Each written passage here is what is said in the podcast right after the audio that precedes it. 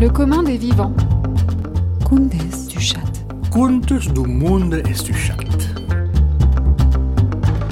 L'extraordinaire dans l'ordinaire de la vie des gens. L'histoire par celles et ceux qui la font.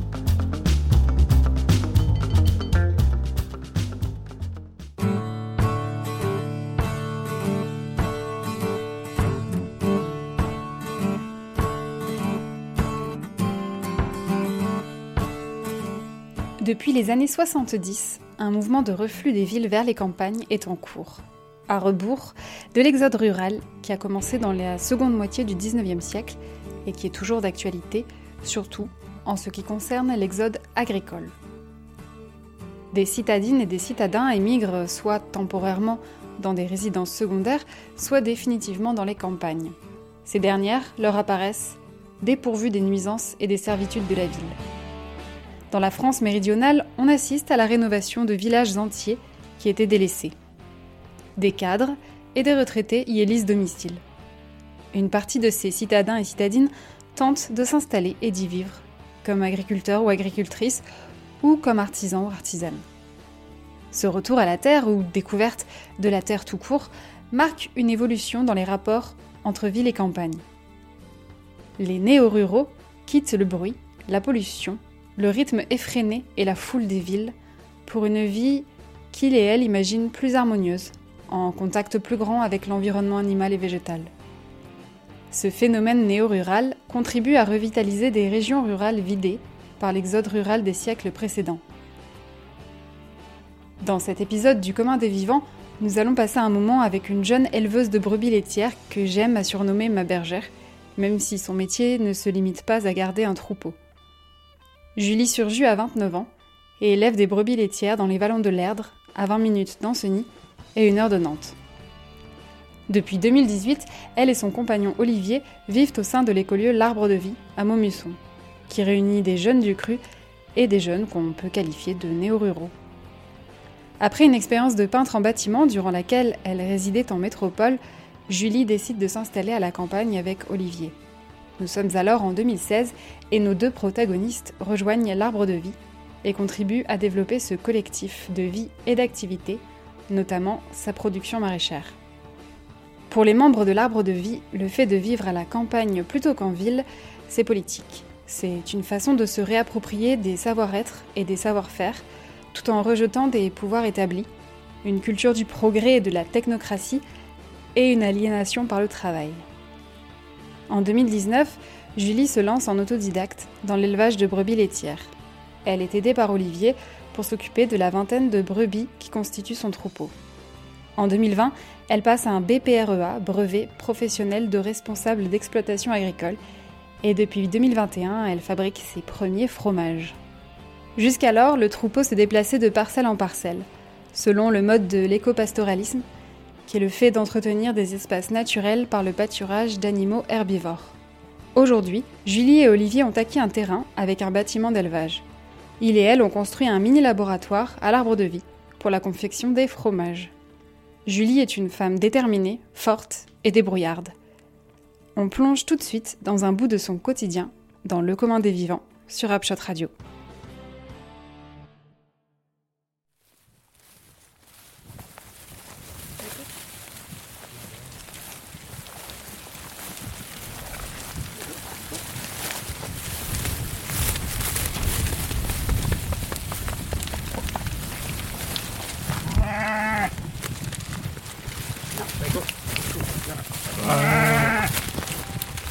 Tu fais le bordel. C'est bon.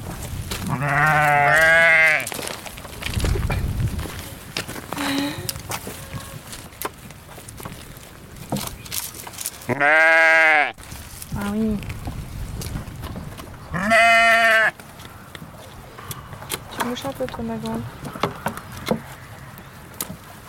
Oh, elles ont ouvert là-bas.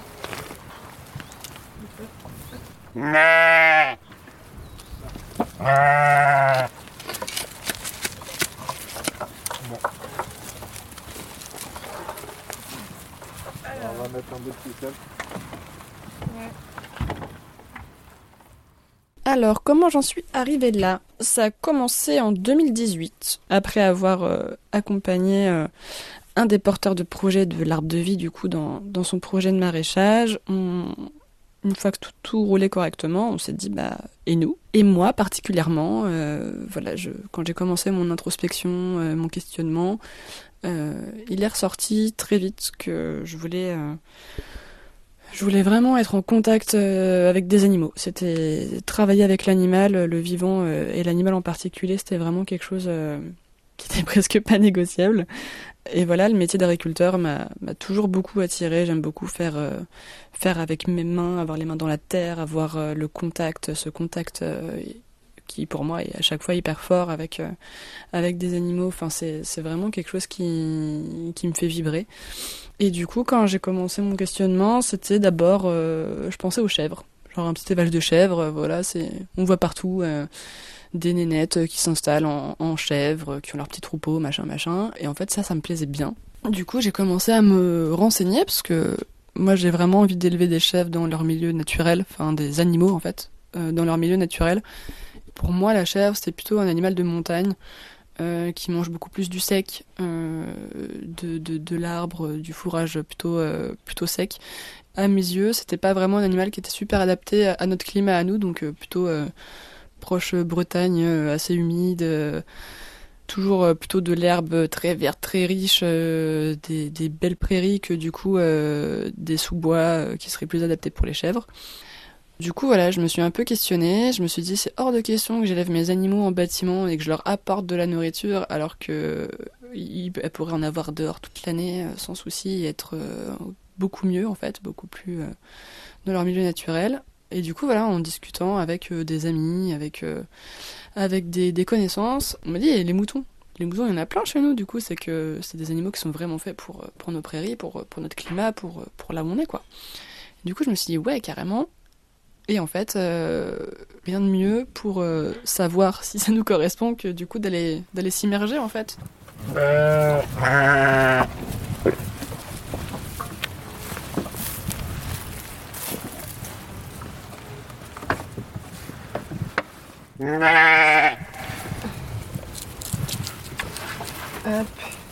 Donc euh, voilà, nous à l'art de vie, on recevait pas mal de, bénévoles, de bouffeurs, etc. Et je me suis dit, bah, cette fois c'est moi qui vais me mettre à leur place et qui va aller découvrir, qui va aller aider les gens dans, des fermes. J'ai fait trois mois de woofing, donc de, de juin à, à août 2018, dans trois fermes différentes, de plus ou moins grande taille du coup, qui étaient toutes en brebis laitières et qui transformaient leur lait. Parce que ça aussi c'est un truc qui, qui me bottait vraiment bien. C'est euh, si je voulais des chèvres au départ, c'était pour le lait surtout, et du coup euh, transformer, faire du fromage. euh, Je suis vraiment une grande fan de fromage, et du coup faire mon propre fromage à moi, c'était vraiment quelque chose de dingue.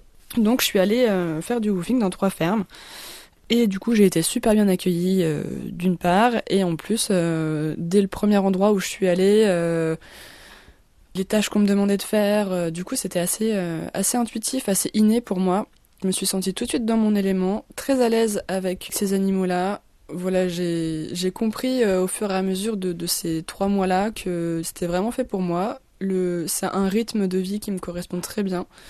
C'est aussi euh, une attache euh, avec son troupeau. Enfin voilà, j'ai fait autant des gros que des petits et les tout petits élevages, c'était vraiment.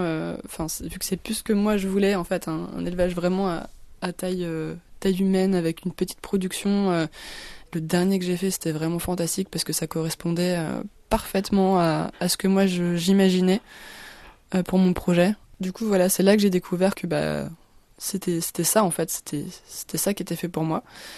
Et du coup, quand je suis rentrée de mon woofing, j'étais tout feu tout flamme, genre c'est carrément ça. et du coup, je me suis mise à commencer à chercher à chercher mon futur troupeau parce que j'avais vraiment envie de démarrer. euh, on s'était déjà euh, regardé avec un voisin pour avoir euh, pour avoir de l'herbe, enfin de des, des prairies.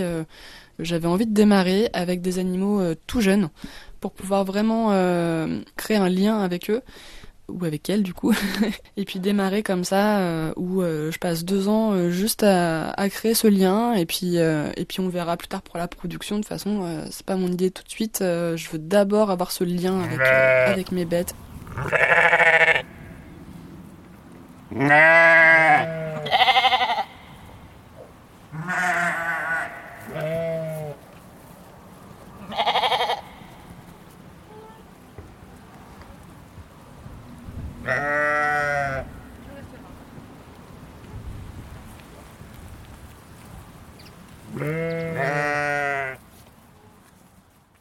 C'était en mai 2019.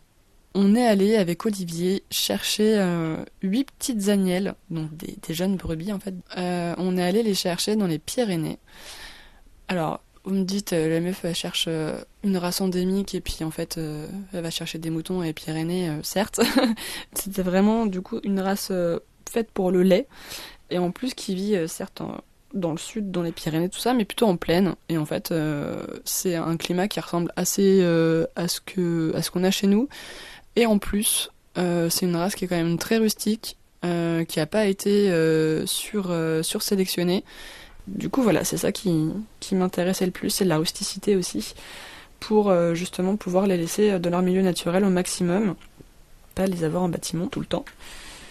Donc voilà, cette race-là, c'est la manège tête rousse, qui est endémique de, du Pyr- de, fin de Pyrénées Atlantiques et, euh, et qui s'adapte très bien ici. euh, elles se portent toutes très bien, elles valorisent vachement bien l'herbe qu'on leur donne. euh, Enfin.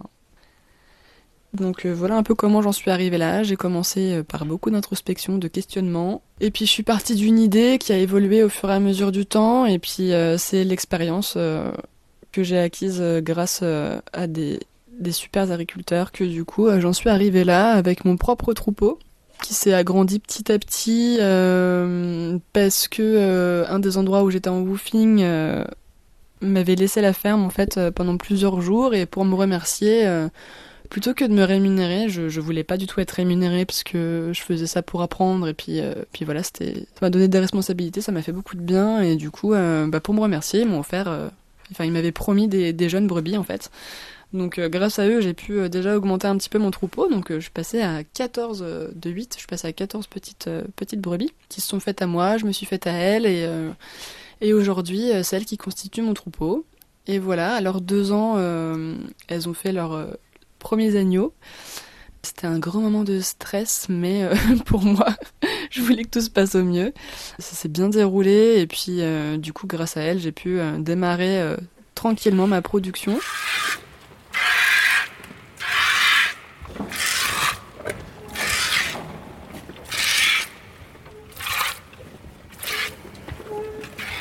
Ça vient facilement quand, quand t'appuies. Ouais, euh, franchement, quand t'es pas habitué, c'est compliqué à faire venir le lait. Mais euh, au début, c'est compliqué à faire venir, ouais. Après, euh, quand, quand t'as le geste, du coup, ouais, ça vient tout seul. Des fois, c'est pas facile de viser non plus. La 22, ça Non, toi, tu dois avoir. euh, Non, toi, t'as la 22 Ah ouais.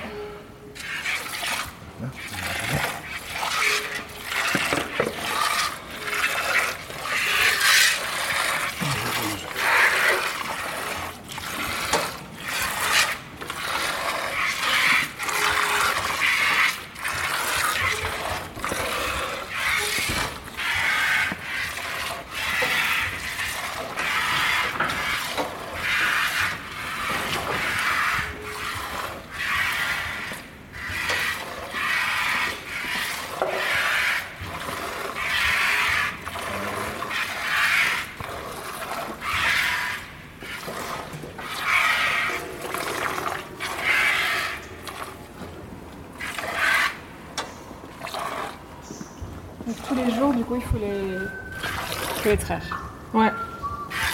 Parce que le fait qu'elles aient des petits, ça suffit pas. à- Enfin, il reste toujours un peu de lait. Bah, en soi, celles qui ont des petits, on pourrait ne pas les traire, mais nous on les habitue.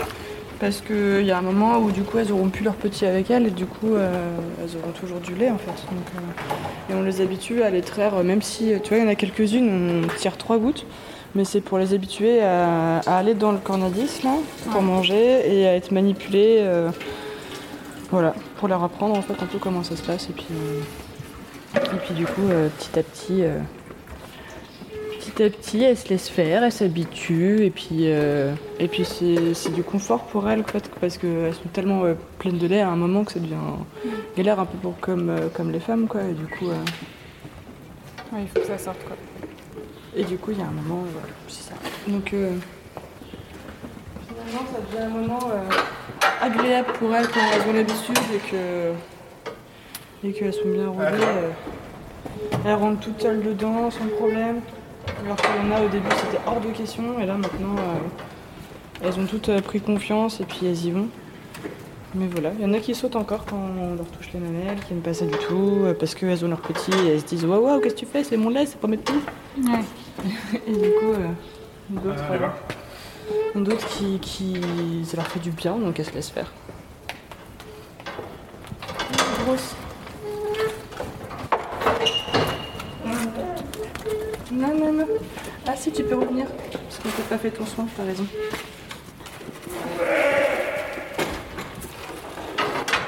Ouais, alors, est-ce que tu peux me passer un gant, s'il te plaît? Qu'est-ce qu'elle a elle? Elle a une mamite d'un côté, elle a le lait qui est très épais, c'est pour ça qu'on a, que j'ai trait, tu vois, dans un pot différent. euh, voulais.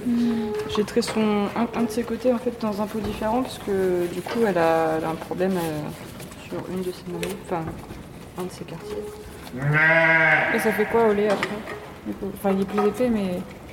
Il Bah, du coup en fait il, est, il y a des bactéries qui sont pas cool dedans, pour. donc, euh, euh, qui sont impropres à la consommation, du coup on garde pas.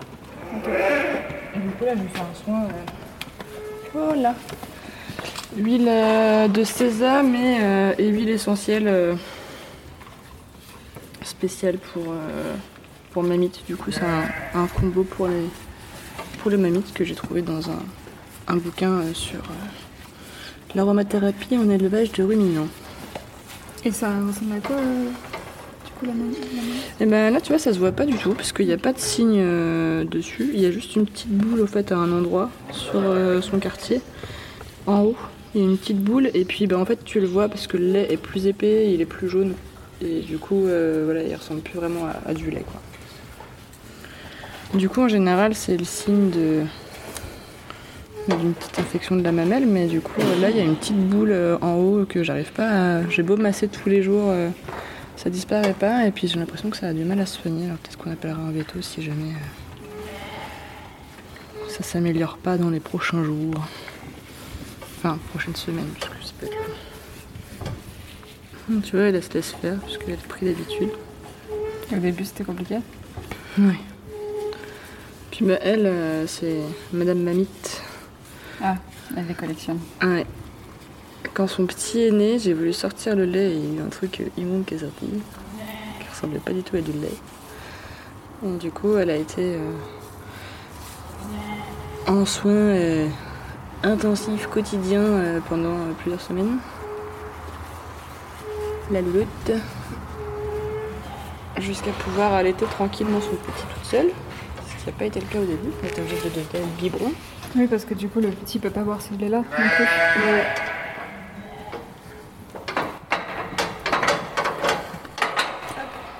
C'est bon, bon. Allez, va, ça c'est mangé. Allez, allez.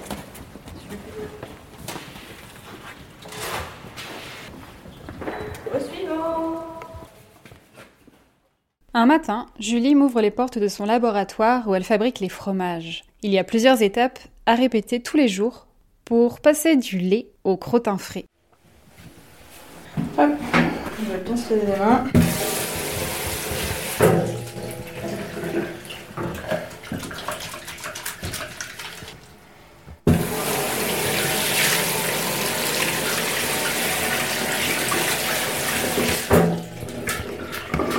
Hop. Voilà. ça sent bon.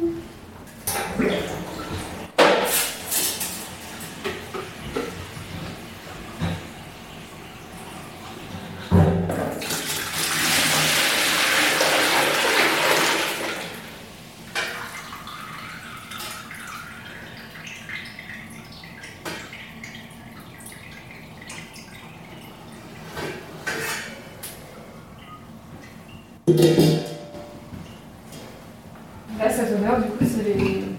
c'est le fromage ou c'est aussi le, le ferment Le ferment. Bah, du coup, c'est les deux, parce que les- le ferment est dans le du coup, ça sent un peu, un peu tout.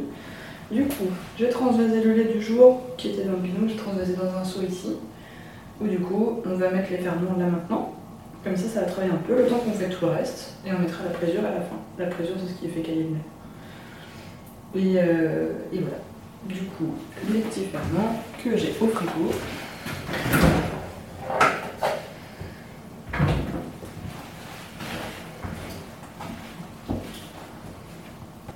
Le ferment, est-ce que tu peux juste me rappeler, c'est. Qu'est-ce que c'est en fait? C'est les bactéries et micro-organismes qui vont euh, se développer dans ton fromage et qui vont euh, lui permettre de, de. qui vont jouer sur l'affinage en fait.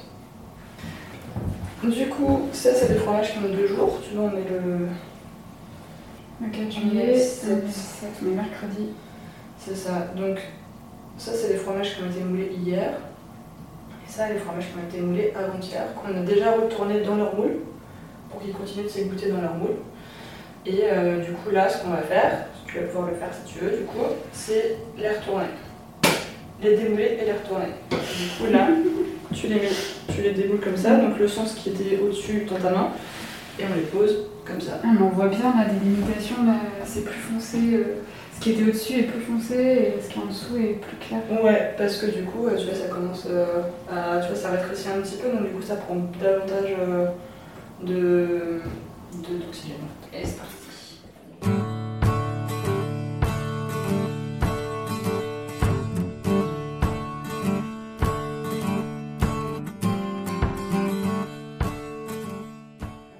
Et je vous sais bien, il ne faut jamais qu'il y ait d'eau sur euh, les fromages en fait, parce que il peut y avoir des trucs dans l'eau qui sont pas cool après et du coup qui vont, euh, qui vont faire merder ton, ton fromage. D'accord. Et notamment, il y a euh, une bactérie qui peut être dans l'eau qui, qui apporte du.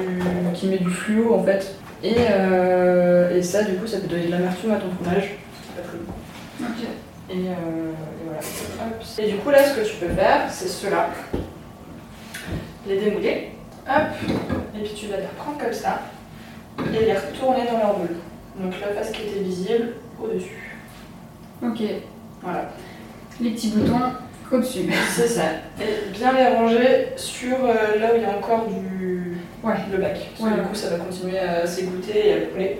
N'hésite pas ouais, à taper euh, chacun coup sec, comme ça il descend. Et euh, ouais. Et là, tu remets ton moule par-dessus et tu le fais glisser dedans. Ah oui, c'est Voilà, et tu l'enfonces euh, un petit peu sans trop forcer. Là, comme. Ouais, voilà, très bien, super. Et il va descendre tout seul après. Ouais. Et en fait, ce que tu peux faire, c'est euh, c'est le faire bouillir ton petit lait. En faisant bouillir ton petit lait, ça va créer une écume que tu vas pouvoir récupérer et qui va solidifier. Et ça va te faire à nouveau une sorte de fromage qu'on appelle euh, la brousse. C'est le brochu en Corse. Ça marche. C'est un peu écumeux. C'est un peu. Ouais, bah ça fait un peu comme du fromage frais euh, après, du coup. Ok. Et là, du coup, on va s'occuper du cahier d'hier. Hmm. Donc là, tu vois, là-dedans, euh, hier matin, Olivier a euh, mis les ferments, comme on a fait là, et après, il a mis la présure.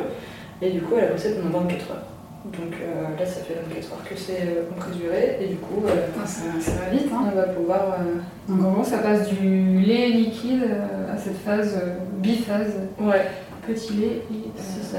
Et là, le petit lait, en fait, on ne le garde pas, on le donne aux poules. Et les avortants. Et les abeilles. Et du coup, on vide. Déjà, on va tester le cahier. Il déchire là proprement.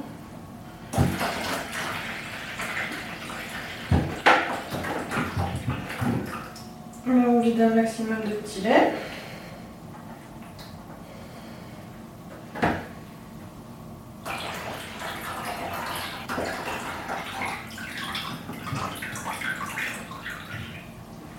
Hop. Donc là, on a évacué pas mal de petits lait. Et là, ce qu'on va faire, c'est on brasse un petit peu, nous. Ça fait quoi brasser? Et ben, ça permet que ça se répartit mieux dans le moule. Et euh, du coup, ça fait pas des couches euh, qui se tiennent pas, parce que des fois, ça arrive euh, que y ait des, ça fasse des. Quand tu le moules tel quel à la louche, du coup, ça fait des, des couches qui Ça se qui se lie pas en fait entre Ouais. elles. Ça se quoi. se- Ouais.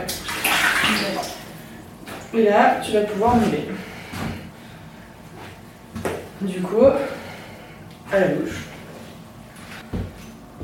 Expression littéralement à la louche. Complètement.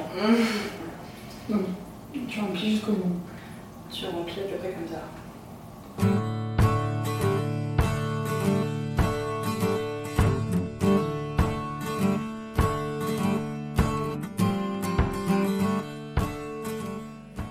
Voilà. C'est le fromage. Et là du coup, on va saler tous ceux qu'on a démoulés et retournés aujourd'hui. Là tu vois, on sale la première face. Et demain, cette face-là sera déjà salée et elle se retrouvera en dessous avec l'autre face pas salée.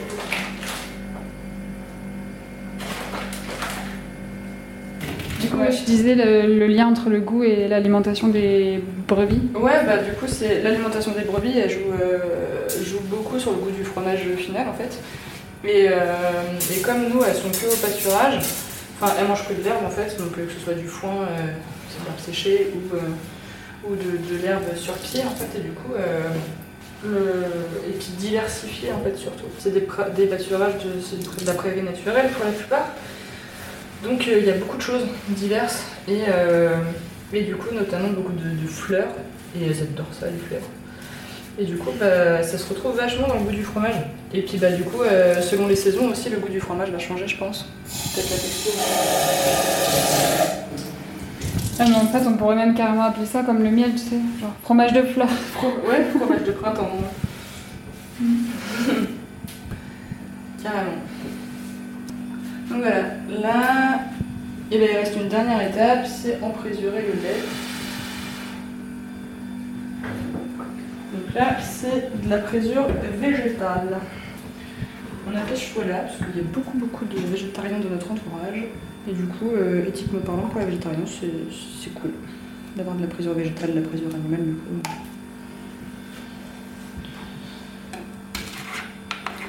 Euh, tu peux rappeler ce que c'est la présure. La présure, c'est euh, c'est du coagulant en fait. C'est euh, alors quand c'est issu de la caillette du coup de jeunes animaux. Normalement c'est ça, c'est un extrait de la caillette du, du- du jeune animal. Et, euh, et du coup, bah, tu vois, la caillette, c'est le seul organe digestif qui est développé quand l'animal est petit.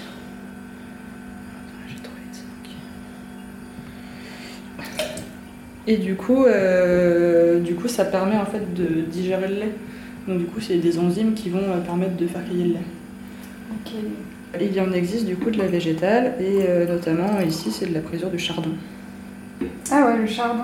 euh, Ah, C'est- c'est. Une certaine variété de chardon. Je crois pas que toutes le font. Et je sais pas du tout comment ça se prépare et j'aimerais bien savoir parce que j'aimerais bien pouvoir le faire moi-même euh, en cultivant le chardonnay, ça serait cool. Et je mélange bien pour que la présure se se passe uniformément dans le lait et que ça caille uniformément parce que la dernière fois j'ai oublié de mélanger et euh, bah, c'était pas très joli.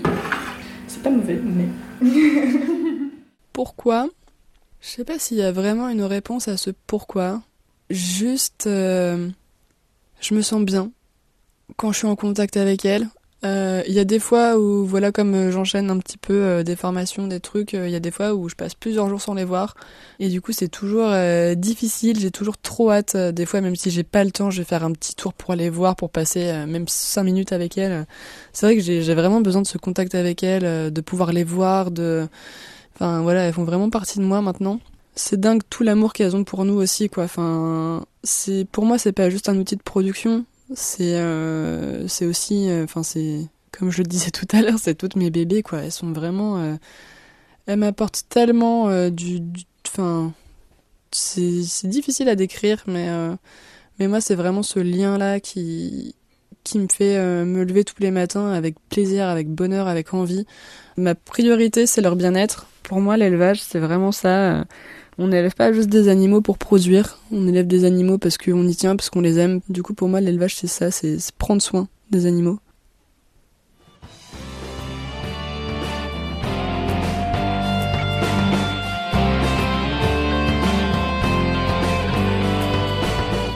C'était Profession éleveuse de brebis laitières, un reportage réalisé par Mathilde Redeau pour le commun des vivants.